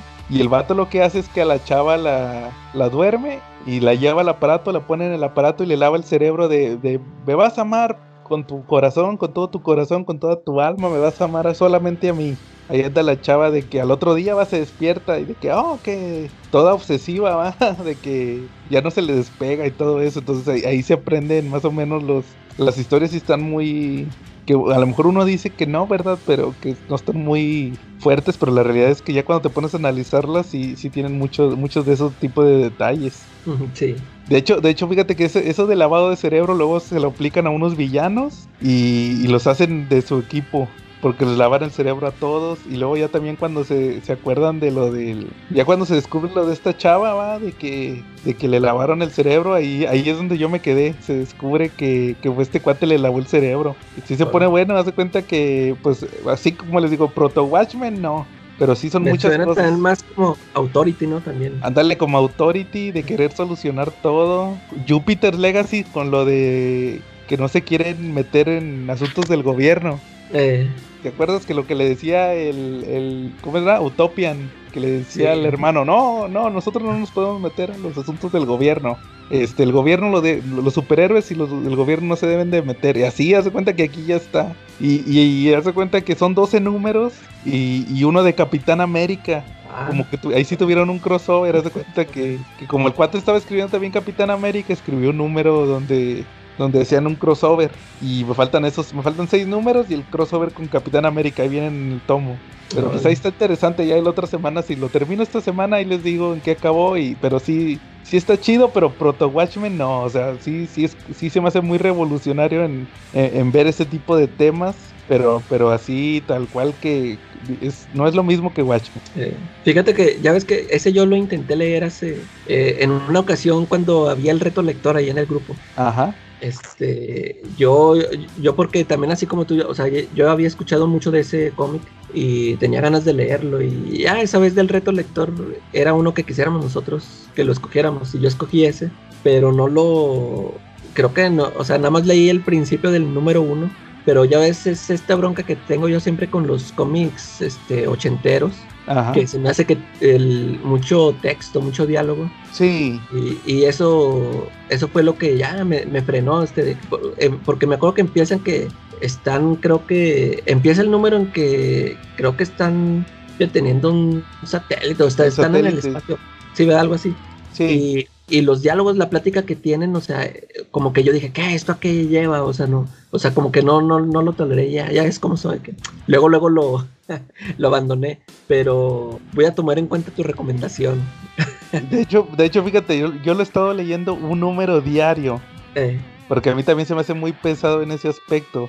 Sí. Si es demasiado, exageradamente demasiado palabrudo. Sí, ándale, eso es lo que no, es lo que no me porque muchas, o sea, hay muchas buenas historias de los ochentas, pero como que eso es lo que no me no me gusta cómo los escribían. Sí, te digo, tienen demasiado texto. Y luego tienen globos de texto. Y luego tienen ca- eh, las cajitas de texto. Eh, Los cuadros de texto y todo eso. Y ay, hablan un chorro. De hecho, le mandé, saludos a David, le mandé una foto del tomo. Porque se me preguntó, ¿a poco si es el proto Watchmen? Y le digo, no, hombre, no nada que ver. y le mandé una foto así bien random. Y, y, son, son dos personajes. Y todo alrededor son globos de texto. un chorro de texto. sí. se la viven debatiendo, pero no, o sea, sí está bueno ver el trasfondo, el trasfondo de las historias nada más. Sí, sí, de repente sí se ponen medio acá, medio pesadonas. Este, sí, sí, o sea, son cosas que ya ves tú actualmente en los cómics, pero en los 80 no se veían. Eh, En eso sí, sí está padre, pero ya te digo, a- habrá, voy a ver en qué acaba y ahí les digo. ya está. Oh, ya está, Charlie. Entonces, ¿qué onda? ¿Empezamos con el tema principal? Ok, muy bien, empecemos entonces. Bueno, muy bien, Charlie. Entonces, este, pues, como la semana pasada, pues ahora tocó Watchmen parte 2. Del número 5 al número 8. ¿Cómo ven? Muy bueno. Y pues ya ves que nos quedamos. ¿Cómo? El, el número 5, ya, ya creo que eso es, ahí es lo de Rorschach, creo, ¿no? Sí, es el, el número 5, es el de Fearful Symmetry. Que curiosamente así se acuerdan que sí se llama también el Craven Last Hunt. Sí. No, pero salió primero el Watchmen. Como que Es un, era un. es un poema, creo, ¿no? Ese es el número. Ah, no estoy muy seguro, creo que sí. Sí, creo que al- ya ves que al final vienen unas citas o este al final de cada capítulo de Watchmen viene como Sí. un- una cita y creo que es de ese, creo que es un poema de, de William Blake o algo así. Eh, sí, aquí dice William Blake, sí tienes. Ah, es el de Tiger Tiger. Ándale, ese. Ese sí, ya ese cuál poema dices. Ese lo usaban mucho en la del mentalista, en la serie esa que me gustaba. Ah, ya, ya. También ahí dicen lo de, sí, ese, ese poema ya sé cuál es. Tienes razón. Ese, ese es el número que está en las viñetas en espejo. Sí, ese es el número 5. Que, De hecho, era que lo yo, ni- yo, no, yo no lo noté por mí mismo ya. Hasta, hasta que escuché en un podcast que ah, órale, ya me fui a verlo y dije, órale. Sí, yo también hasta que me enteré después de eso. Pero ya cuando lo ya cuando lo sabes también lo disfrutas mucho. Sí. Porque de hecho, fíjate que me llama mucho la atención cómo empieza el número 5 de Watchmen. Que es que es este, que es Rorschach cuando va a ver otra vez a Moloch. Sí. Que Ah, baile- de hecho, la portada es un reflejo en un charco, ¿verdad? Sí, Es Eh, un ya desde charco. ahí te, te avisa. de un letrero que tiene afuera del, del haz cuenta que afuera del departamento de Moloch tienen un como uno de esos anuncios fluorescentes Sí. eh, así como de un table o algo así y lo que me gusta mucho es que, ca- que, que en las viñetas tú ves cómo prende y apaga el anuncio Eh, sí, sí. porque una viñeta es así como alumbrada y la otra es normal Eh, entonces eh, llega este eh, con Moloch y ya sigue con su teoría del asesino de héroes que, que la vez pasada estábamos diciendo no sé si se acuerdan que escaló que ya decía que eran los rusos y no sé qué eh, de hecho, justamente este, este número 5 es enfocado en Rorschach y vemos que, que él tiene la teoría que, que, pues que sigue, ¿verdad? Que hay ahí al- algo, algo sospechoso. También vemos que la histeria colectiva con el hecho de que pues eh, como se fue el Doctor Manhattan ya la guerra va, nuclear es inminente. De hecho, por ahí dicen que en 10 días va a haber una guerra nuclear. Más o menos le calculan. Entonces resulta que hay asesinatos, se andan, se andan muriendo, se andan suicidando. Hay gente que se suicida por el tema de la guerra nuclear. Pero sobre todo vemos como que el día a día de Rorschach, que el cuate lo vemos así como que en primera persona, cómo es su día a día, ¿va? De que sale, todavía, todavía no sabemos ni quién es, pero él anda ahí en la calle. eh. Y de hecho hay un hay una yo no lo había notado hasta ahorita, no me acordaba, que ve, anda, anda viendo a este, a Night Owl y a la a Lori que andaban comiendo en un restaurante. Ah, sí. Y que es Ya los vio que andan de novios. y dice, no, que pudo haber sido una estrategia de, de ella para deshacerse de Manhattan. O sea, tanto pedo de crear una guerra nuclear nada más para que para cambiar de novio, ¿ah? Entonces ya después de eso vemos que ya la, la famosa, llegamos más o menos a la mitad del número que es el atentado contra Osimandias. Él anda platicando ahí con la secretaria y de repente llega un cuate y le mete unos plomazos a la... Le mete unos balazos, ¿verdad? A la, a la chava. Y, este, y justamente en la mera mitad del número, que es Ah, sí. se hace un reflejo. Y ahí empiezan eh, como en reversa las viñetas, entonces toda la estructura de las páginas, justamente a la mitad hacen un reflejo de que si la, la- las dos páginas de en medio son cuatro, son cuatro viñetas y cuatro viñetas, ya te vas para, para adelante o para atrás y van a ser como un reflejo, siempre van a ser las mismas tipo, la misma cantidad de viñetas en la misma forma. Y ahí otra vez vuelven a, vuelve a salir que esos imandias, ¿no? O sea, ahí sale bien claro que es el, el centro. Sí, bueno. lo principal, o sea, y otra vez es otra como, como clave de que, mira, este cuate es importante. Ya después de eso vemos el, el final, por lo pronto, de este número. Ahorita vamos a regresar a verlo. Que es que llega con Mo- que Moloch le dejó un mensaje y va así, no, pues ah, ahora sí, Moloch, ya vine, y no sé qué va. Pero también le dieron un pitazo a la policía y resulta que el Moloch está, está muerto. Y es una trampa según ahí. Y, y la policía ya sabía, le habían dado el pitazo de que Rorschach va a andar ahí, ¿va? Llega el Rorschach y, llega la poli y se pelea con, con unos polis. De hecho usa un este como un spray, ¿no? Del pelo para como lanzallamas y todo eso. Y luego lo cachan bien fácil, ¿no? No se les hace que lo cachan muy fácil. Porque hacen Sí. bolita. Y, Sí, es que había un montón ahí de policías allá afuera. y ya le quitan la máscara y resulta que es el vagabundo, ¿va? El vagabundo que sale desde el principio. Sí, desde antes de que se la quiten empiezan a decir, ah, huele muy mal. este". Sí, y no se les hace, este, ¿ustedes no les tocó que se regresaran a ver el, todas las veces que salía el vagabundo? Sí, sí, yo- sí, porque sí lo notaste desde cuando andaba ahí con el letrero y todo eso. Tú dices, ah, eh, Este cuate Sí, de hecho. ¿Tú qué decías, Charlie? El vagabundo ahí tiene algo sospechoso.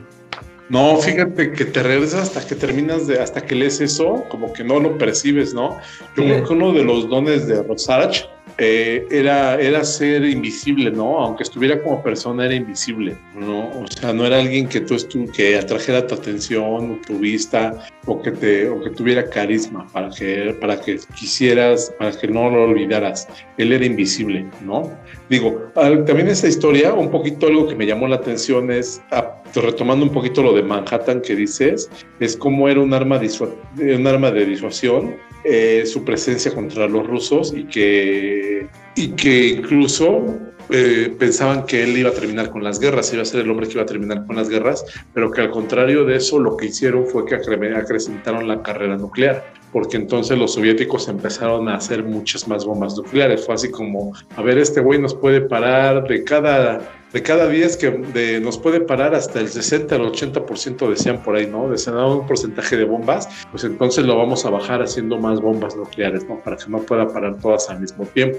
Y, y precisamente cuando se va, ahí es el punto en que, pues, así como que Estados Unidos pierde todo el confort que traía porque a lo que te da a entender es que ellos, cuando tuvieron al doctor Manhattan como operador, pues bajaron un poquito su- sus producciones porque estaban confiados en Manhattan. Y los rusos, por el contrario, no. Los rusos estaban, hasta te hacen ahí unos, hasta en los artículos que vienen al final, te marcan una analogía entre la Segunda Guerra Mundial, que los rusos están acostumbrados a ganar, aunque tengan que sacrificar muchísimo, ¿no?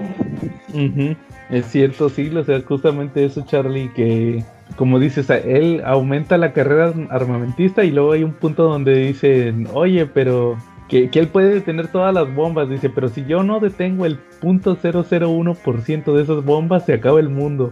O sea, con una que no detuviera, se podía acabar el mundo. No sé si recuerdas que hay uno, por ahí lo mencionan, creo que al principio. Sí, por supuesto.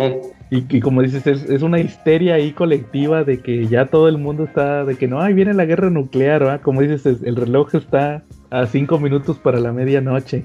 En ese, en ese número 5 ahí vemos las consecuencias que digo, ahí, ahí sale que, que un cuate mata a sus hijos y luego se suicida. Sale ahí al principio. Sí, Y luego, fíjense, pero también a- ahí a darle- aparece, en esa pared aparece un símbolo ocultista. De repente, este, este Alan Moore, no sé si ustedes me llegaron a decir alguna vez que él siembra, símbolos y siembra terminologías ocultistas en sus cómics. Y ahí aparece un, un símbolo Rosacruz junto con un Buda, ¿no? Solamente que está invertido, es un triángulo y el triángulo pues lo que significa, eh, bueno, más bien es un compás y el compás es lo que tiene hacia adentro, tiene el ojo que todo lo ve, solamente que el ojo no aparece, pues es un triángulo abierto y eso simboliza el compás. Sí, sale en la casa del cuate que se suicidó, ¿no? Sí, efectivamente. Es un Entonces Buda de dentro repente un pues. ¿dónde? Es un Buda dentro de un triángulo. Sí, exacto. ¿Qué dices que significa eso, Charlie? Ese es un compás de los Rosacruces. Los Rosacruces es una, es una sociedad secreta que surgió en Europa, ¿sale? Por ahí del siglo XVI, XVII, y de lo que se trataban ellos eran de, de buscar el conocimiento. Ellos pensaban en obtener poder a través del conocimiento, por eso de repente sus, sus simbologías son, son compases, son ojos que ven, eh, por eso precisamente, ¿no? Porque ellos lo que buscan es el, es el secreto. Incluso por ahí eh, en la historia ha habido varios personajes que fueron Rosacruces en Europa. Entonces, pues ahí está como que una historia pues bastante interesante. O sea, son, ¿esos son los masones? ¿O eso es En cierta manera, en cierta manera, nada más que los Rosacruces es, es como que un poquito diferente, ¿no? Órale. Pues sí, ya ves que el Alan Moore le encanta la simbología y todo eso, ¿ah? Bueno. Y por cierto, también en este número vemos mucho otra vez lo de los piratas, que no le hemos puesto nosotros mucha atención, ¿no? Sí. Y, y al final el, el- el texto, la prosa es la historia del, del cuate este, el escritor de los cómics de piratas. Y ahí menciona al final el último párrafo que lleva dos años desaparecido, que de repente un día se desapareció, que no saben dónde está, así nada más, que es como que la primera pista, que si no lo lees no sabes qué onda, ¿va? Ándale, Sí, precisamente. Lue- Luego pasamos al número 6, que es otro número de Rorschach, que es cuando ya está en la cárcel, ¿no? De hecho, el, el- número se llama El abismo también te mira, que es otra, otra, otra frase muy famosa. Sí. Entonces, esa es de Nietzsche, creo. Como que viene al final la cita, también ahorita la leo. Y pues es el, Sí, es, claro. el- es cuando llega el, el psicólogo, ¿va? Que le pone las pruebas de Rorschach a Rorschach, que le dice, a ver, ¿qué estás viendo, va? Y ve el perro muerto, y dice, no, pues una mariposa. Una mariposa. Y luego le pone la de otra que son, que él ve a la, a la- a la- a la mamá que era prostituta con, con un cliente, ¿va? Y Sí. que le dice, no, pues son unas flores, ¿va? y, el, y pues para lo, para lo que sirve este número es para platicarte el origen, ¿no? De, de Rorschach, cómo, cómo, cómo creció. De hecho, eh, eh, a mí lo que me gusta mucho, curiosamente, es lo que más me, con el paso de los años, lo que más me ha gustado es, es el, el psicólogo, porque ya ves que, los, ves que está gordito y todo eso, ¿ah? Sí. Y luego resulta que se lo va corrompiendo el cuate, va, empieza bien inocentón. Y luego que el cuate de repente empieza a decirle que Kovacs, primero le decía Kovacs y luego le decía Rorschach, que empieza a escribir, o sea, ya como que empieza a agarrar la onda, que son cosas diferentes, el Rorschach que Kovacs, vemos Sí. el origen del traje también, que era un vestido, ¿va?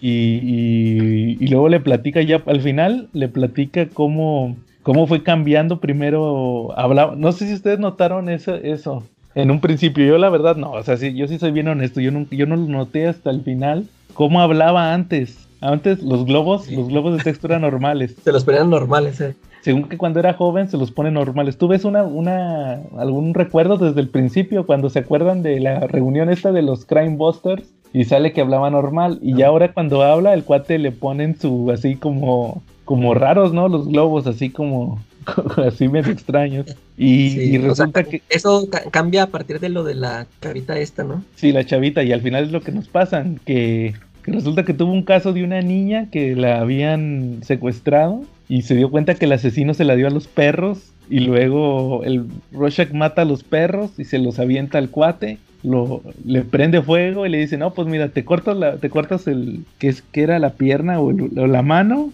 y este, o te salvas, o si no, no te salvas. Y dice ahí que dice, ahí cerró los ojos Walter Kovacs y abrió los ojos Rorschach.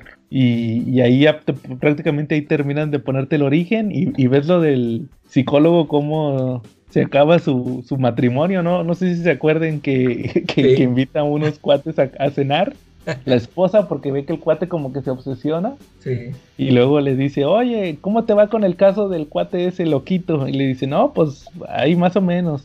Y le dice, no, no, no, cuéntanos, cuéntanos, este, no, pues me estaba platicando de una niña que habían secuestrado. Ah, y luego, ¿qué dice? La, la tenían amarrada. Dice, no. La, eh, le dice, la niña tenía seis años. Su secuestrador la mató, la descuartizó y se la dio de comer a unos perros. Así bien casual, ¿va? Y se quedan todos bien incómodos. Y la, la- la esposa lo deja ahí en ese momento. como Y es cuando sale la frase que dice, no combatas con monstruos a menos que te conviertas en monstruo. Eh, Si miras dentro del abismo, el abismo te mirará a ti también. Y es de Nietzsche, esa frase. Co- Como ven, ¿qué, qué, qué te pareció en, en su momento el origen de Rorschach, Calaca? Y a mí, a mí me gustó ese, o sea, sí como, como que uno, bueno, yo, yo por ejemplo, yo pensaba que siempre había sido así como es Rocha, siempre. Y, y no, pues así como dices tú, de que te das cuenta que, que pues sí, él empezó de vigilante, pero hasta ese, hasta ese incidente de la niña lo cambió, ¿no? O sea, lo hizo así más, de que ya no veía, era eso, ¿no? Que ya no veía las cosas este, en tonos grises, o sea, ya era o, era blanco o era negro. Y, pero sí, sí, este, está muy buena esa secuencia de- del, del asesino este. Que de hecho en la película creo que no ponen lo de los perros, ¿no? No los mata en la película. O no me No, acuerdo. sí, porque sí, sí salen. ¿Sí? Los se los avienta bien gacho, ¿va? Eh, Nomás me acuerdo sí, que ve que se, los sí se los avienta. No, Nada más no me que creo que en, en la, nada más lo que lo cambió fue el, ya ves que aquí eso de que le dice, lo deja amarrado y pues si te quieres soltar o te quema. Acá lo mata a, a- a machetazos en la cabeza. Ah, creo que sí, sí tienes razón. Que al perro, que creo que hasta se, se inventan una frase, va. De que al perro Sí. se le castiga, va, o algo así. Eh, algo así. Algo así le cambiaron, va. Sí, este. ¿Tú, Charlie, qué te pareció el origen de Rorschach cuando lo leíste? Me gustó mucho, estuvo muy crudo, pero yo no lo sentí tan, tan alejado de la realidad de lo que estamos viviendo en estos momentos, ¿no? Eh, sí vi toda esa podredumbre que veía Rosach, pero la vi en el mundo de actual, ¿no? Vi toda esa sociedad, todo lo que sucede, ¿no? Y sí vi cómo alguna persona se puede alinear este, al grado de, de que podríamos pues, tener hasta un Rosach en esta sociedad, ¿no? Sí, sí, correcto. Los, los, los que son hijos de mamá luchona pueden ser un Rorschach. Oye, yo, yo les tengo una pregunta, fíjense, y va más o menos por ahí de ese, de ese tema. Fíjate que yo ya tengo tiempo analizando esta pregunta. ¿Ustedes creen que Rorschach es un nazi? No, no, no se les hace que el Sí. cuate es un nazi. O sea, el vato tenía pedos bien, bien severos. Pero por ejemplo, es que hágate cuenta que hay un diálogo al principio del cómic cuando empieza lo de, oh, de que cadáver de perro en la alcantarilla, ¿se acuerdan? Eh, Ahí dice, ahí hay uno donde dice que hay uno más adelante que en la película te lo ponen cuando va caminando por la calle y se le aparece una prostituta y luego que le empieza a gritar cosas. sí. Ahí en el cómic empieza a decir, oh, que antes el sueño americano era de que un día de trabajo por un, un dólar por un día de trabajo, dice, para hombres honrados como mi padre, va, dice, según él su padre era un héroe de guerra, creo. Eso lo leí en el, ano- en el Annotated Watchmen. eh. la, la voz ver, ¿no? De Truman. Sí, acá menciona Truman que porque como, como que cuando era niño se hizo la fantasía que su papá era agente secreto o algo así de Truman. Y luego dice de que, admiraba a Truman porque le aventó la bomba. Y luego aparte admiraba al comedian, dice ahí. Que yo que él admiraba al comedian también. Porque pues era soldado y porque no se dejaba. ¿ah? Que por eso lo respetaba más que nada. Entonces aparte de que el vato, pues, este, o sea, independientemente de que el vato es, a- es asexual, porque el vato ya ves que si- siempre dice que, ah, que malditas mujeres, y luego el vato tiene un desprecio por las mujeres. No porque el vato sea gay, o sea, el vato no es gay, el vato es asexual. Es que es, es por lo de la mamá, ¿no? Por la mamá, sí. Pero, pero nazi, usted no sé, o sea, el vato, y aparte el vato es de ultraderecha. Pues, pues sí, sí, sí podrían encajar porque de hecho, este, Alan Moore es lo que quería, ¿no? O sea, o sea, convirtió a ese personaje en, en lo más despreciable, ¿no? Sí, de, de hecho también ese es otro punto, porque muchos dicen, no, que ¿a poco creen que Rorschach es un héroe? Y miren, est- están admirando a un pinche sociópata. Sí, es- Y este, y también, pero por ejemplo, ¿te acuerdas que en la serie de Roche, en la, no, la serie, no, en la serie de Watchmen, todos, todos los seguidores de, de Rorschach eran puros, eran puros neonazis, ¿no? sí, Puros eh, del sí, Ku sí. Klux Klan. como que se identificaban muy fácil con él. Eh, Por eso te digo que como que el vato era como un neonazi, o sea, el perfil, no, no específicamente él, pero su perfil era como de un neonazi, ¿no? O sea, un pinche de ultraderecha, va bien conservador. sí, sí, bueno. Por eso era el ídolo de los rednecks. Perdón, este, yo creo que curiosamente más bien era como un neonazi, el último que dijiste, porque los nazis originalmente no eran de derecha, ellos eran de izquierda. Acuérdate que, que los nazis surgieron del Partido Nacional Socialista Obrero Alemán, entonces pues eran socialistas. La, la idea de ellos es que estaban reconstruyendo su república de nuevo después de la guerra, de la Primera Guerra Mundial, este, en base a principios de equidad, Eh, no era con tipo de industria no era con una participación en la industria. Acuérdate que por el contrario ellos estaban expropiando industria, sobre todo de judíos, los capitales de judíos, entonces no eran pro derecha. Pero sí encaja muchísimo con lo que dices de, de que es neonazi. Eso ya va más pegado a la derecha. Sí, o sea, su, su perfil es de un neonazi, más no que el personaje fuera neonazi, pero tiene todas las características.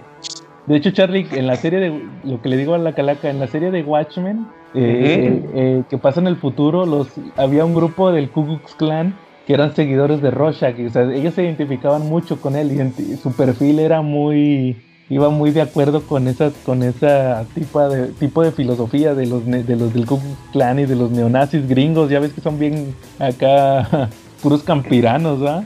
Y pues lo ves a él también y pues más o menos como que encaja. Y también Alan Moore decía de que no, pues cómo pueden admirar a un a un sociópata, ¿va? Porque muchos dicen que Rorschach es el héroe. Su. Pero ahorita voy, pero ahorita voy, fíjate, ahorita les voy a dar la contraria. Y luego, pues de ahí pasamos al 7, que es el de Night Owl. Van dos de Night Owl, bueno, aquí es uno. Y pues que está viviendo en la casita con Lori, va, que le enseña las cosas que tiene de, de cuando era superhéroe, de la nave, va, el Archie. Y, y luego resulta que se ponen a ver la tele y mencionan al, fíjate, mencionan al escritor desaparecido. Sí. Y luego mencionan un tal eh, Instituto para los Estudios Extraespaciales, que son unos que están como que desarrollando formas de energía. Fíjate que esos no me acordaba yo en el cómic de, de, de ese instituto, pero luego los vuelven a mencionar más adelante. Que, cuando analizan la información de la lista de Rorschach, más bien la lista de Moloch, ahí viene que varios, aparte de Pyramid, también mencionan esta. Entonces, este, como que a lo mejor esta empresa en realidad era como una fachada de, Osimandias de para justificar al pulpo, ¿no? Al calamar.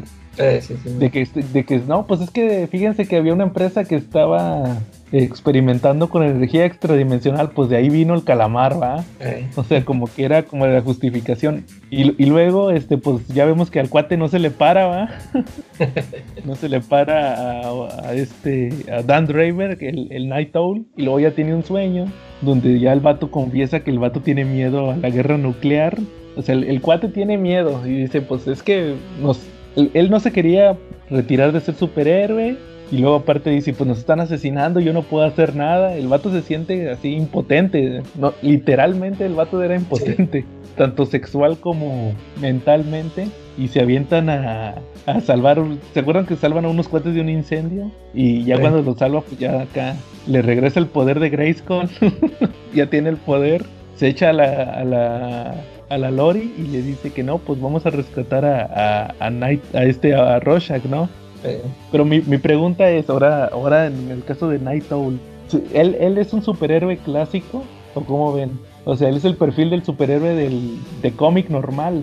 ¿O, ¿O qué piensan ustedes? O sea, él era bueno. sí, sí, y, y aparte como tuvo al mentor, ¿no? O sea, tuvo a este Night Owl original, como, como que, sí, o sea, él tuvo un mentor y, y, él también, o sea, como que sí lo llevaron por buen camino, no, este, no como los otros, pues, este, el comedian Rorschach. Yo me, yo me imagino que fue más, más por eso, porque, por el mentor que tuvo. Porque, por ejemplo, no sé si tú te acuerdas, Calaca, que el, Damon Lindelof, otra vez regresando a la serie de Watchmen, por él decía que por eso no lo metió a la serie. Que dice, no, es que es el personaje más aburrido ¿ah? de todos. Porque era bien simple. El, Sí, hacía el perfil de él bien simple. O sea, es un personaje de cómic tradicional. Él es, en, te- en teoría, él era el único que era bueno. eh, Ya ves que el vato era pues hasta timidillo, va, con la, Sí. con la Lori. Y el vato pues se siente todo inferior en todos aspectos, va, con la, con la Lori, con el, con Manhattan, con el Rorschach, que dice, no, pues es que es mi cuate, y va, no, pero es que este cuate es un, ci- un sociópata y no sé qué, y tú te andas juntando con él, va. y el vato, pues es, es, es como que el más común. Sí. ¿Tú cómo ves, Charlie, a, a Dan Draberg, el, el Night Owl? Pues yo creo que, que fue el- uno de los personajes que estuvo un poquito menos logrado, ¿no? Eh, lo del origen, que por ejemplo que su papá era banquero y que le dejó mucho billete y que pues él decidió emplearlo para ser un justiciero y todo, como que se me hizo el de las motivaciones un poquito más frágiles, ¿no? Más débiles, ¿no? ¿O ¿Cómo ven ustedes eso? Y que de repente se inventó todo eso, ¿ah? La nave y todo. De la Sí, de repente ya es un genio aeronáutico que incluso hasta, hasta diseña a Archie a su nave, la, diseña sin esquinas, que para que sea invisible al radar. O sea, eh, eh, por momentos me parece un poquito, pues así como que, que es un personaje muy bien logrado, pero por otro lado su motivación no se me hace pues tan rica, a lo mejor como la de Rosarch o como la del Doctor Manhattan, ¿no? Este, incluso hasta el comediante, ¿no? Tiene así como que es un personaje más complejo, más rico, hasta la y hasta la hija, ¿no? De, del Silk, este también también como que tiene, pues aunque sea su motivación de seguir en el negocio familiar de ser superheroína, no sé, este fue un poquito menos logrado, me gustó un poquito menos, ¿no? Si acaso lo de la nave, pues me latió, pero pero yo creo que, que no, no fue una, una, una buena copia de imagen del, del Blue Beetle, que era lo que originalmente podían haber hecho, ¿no? Ujú. Pero pues igual Blue Beetle tampoco es como que muy interesante, ¿no? En ese aspecto. Es el que tiene No, pues, menos está- pedos. O- Oye, Pues pues yo digo hasta ese momento, hasta 1987, o 85 más bien, que es cuando empezó la producción de Watchmen. De hecho, pues, iba a ser un inventor, ¿no? Que tenía su nave, que era el escarabajo y toda la onda.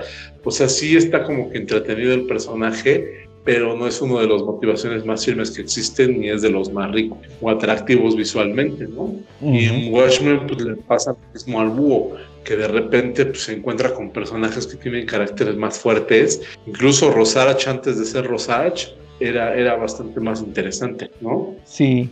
Oigan, por cierto, antes de que se... Bueno, ahorita mejor lo, lo retomo ahorita que regresemos a Rorschach.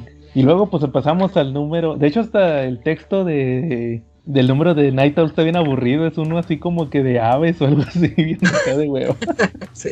Y luego sigue ya el, el número 8, que es el último que vamos a mencionar hoy, que es el de viejos fantasmas. Es cuando empieza que pues que se hablan la Seal Spectre y el Night Owl, va el original. Como, y eso, que eso no lo ponen en la película. De hecho que casi cortan todo lo de Night Owl en la película. Sale hasta la... Tienes que ver la versión extendida, ¿no?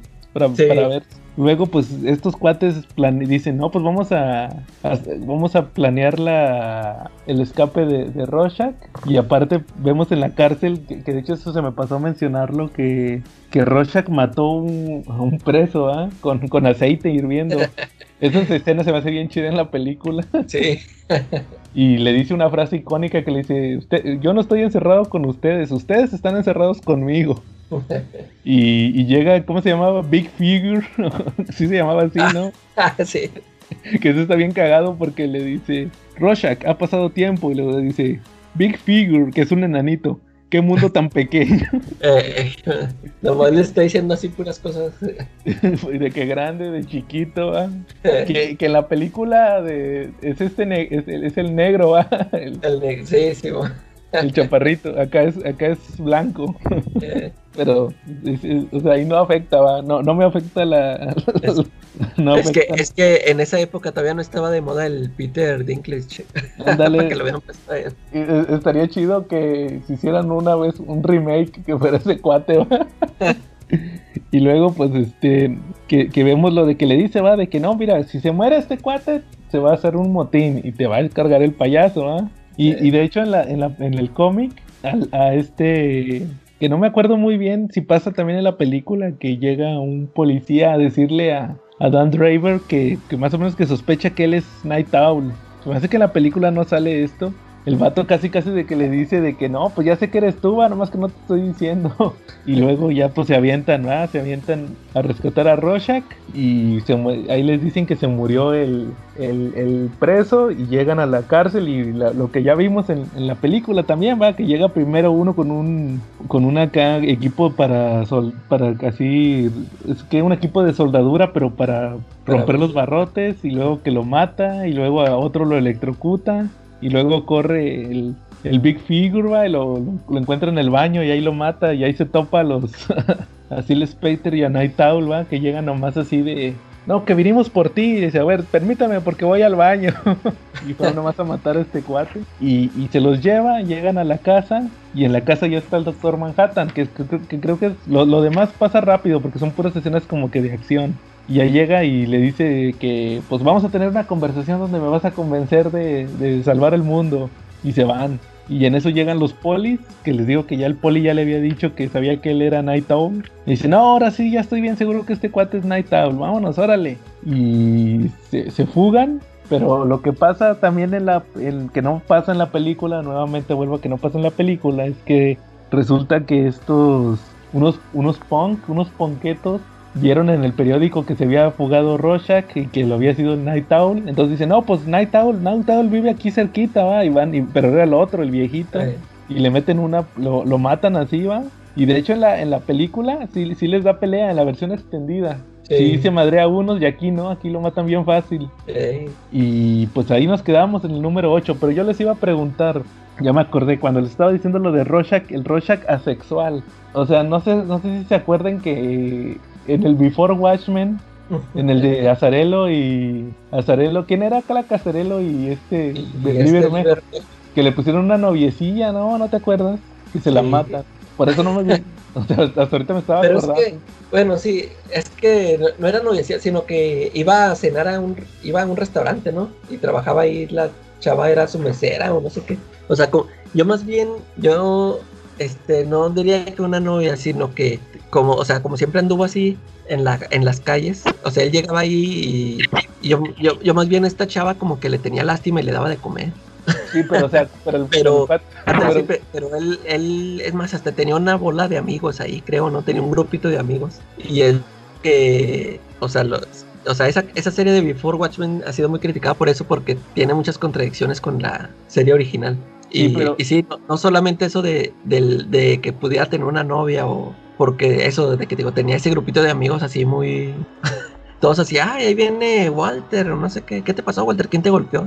Este, y sí, o sea, a ella, o sea, a la mesera esa que lo trataba bien, él también, no se le correspondía, ¿no? O sea, o sea, así de que hablándole bien, cuando en realidad acá, este, pero fíjate, eso es que eso te iba a decir de que como que no odiaba todas las mujeres, sino que a lo mejor más bien a las que sí las veía como prostitutas, ¿no? Porque a, a, a Laurie, a Laurie, este, a lo mejor no se llevaba bien, o sea, porque a Laurie no le caía el Rorschach, pero este ya después también dijo, ah, pues es la novia de mi amigo, no sé, o sea, como que también, o sea, no, siempre le andaba tirando pedos, sino que yo, yo, más bien siento que este odiaba las, o sea, como que veía prostitutas y se, se prendía, o sea, le, le hacía recordar la, lo de su mamá, ¿no? Sí, porque, o sea, no, o sea, la chavita esa no era su noviecilla, o sea, a lo, a, lo mejor era nada más como que una persona con la que una mujer con la que no se sentía no se sentía asqueado. Eh. Más bien, ese sería el término correcto. es que sí, de repente sí es que un poco esa situación de la prostitución, ¿no?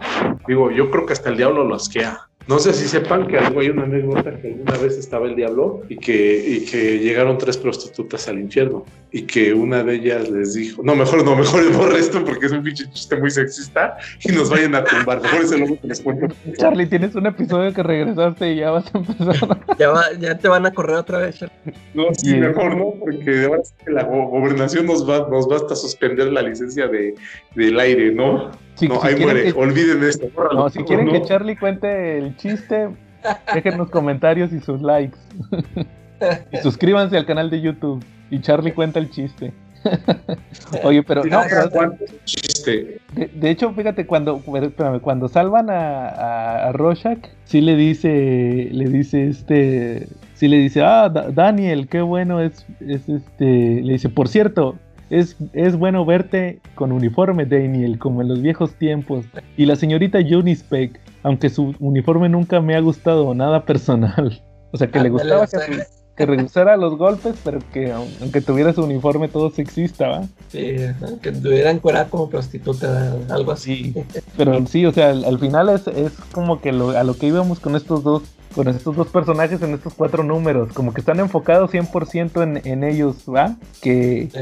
los, los dos caras, el, el- el personaje que es moralmente cuestionable, pero que todos alaban, y el que es recto, pero que todos dicen que es el más aburrido, ¿va? Y que al final son compañeros. Ya al final tienen ahí una escena que pues lo vamos a platicar la próxima semana, que sí se me hace así de, se me sale la, la lagrimita. Sí, es lo que tú decías de que cuando dice que pues es la novia de mi cuate, va. Eh, Y, y- y el doctor Manhattan, bien, gracias, sale ahorita hasta las últimas, ¿qué? Tres páginas. O sea, ¿se acuerdan que la, la semana pasada estuvimos platicando de que de repente se te olvidó lo, de la, lo del asesino de héroes? Porque te, te prendes con lo del doctor Ah, sí. Manhattan. Y acá, por andar viendo lo de Rorschach, se te olvidó el doctor Manhattan. sí, sí, sí. Y ahora, pues ahora sí, no nos falta el final. La recta final ya. Y pues yo, como les digo, yo creo que aquí le paramos por esta semana. ¿A- ¿Algún otro Ok. Que quieran mencionar de estos cuatro números de Watchmen? Sí, que, que, ¿cómo se llama? Que otra vez volviendo a la tradición de los Rosacruces, de la cual se desprenden los masones, como bien dice la Calaca, eh, eh, mucho de la simbología que tienen también está basada en los egipcios. Y quien utiliza mucho este, cosas egipcias, adornos egipcios en su cuartel general. Ozymandias. Efectivamente, entonces de repente sí es una obra que, como buena obra de Moore, tiene plantados ahí cosas ocultistas. Sí, como dices, mete mucha simbología y lo vamos a ver sobre todo más en, los, en la próxima semana porque nos tocan ya prácticamente ya vimos números de Comedian, números de Doctor Manhattan, números de Rorschach y de Night Owl y nos faltan los de esta, el de Seal Specter y el de, el de este, ¿cómo se llama? De Ozymandias. Son los que siguen en la claro. lista de desarrollo, es lo que vamos a ver en, los- en la próxima segana- semana, en los últimos números de Watchmen. Y el final, ¿verdad?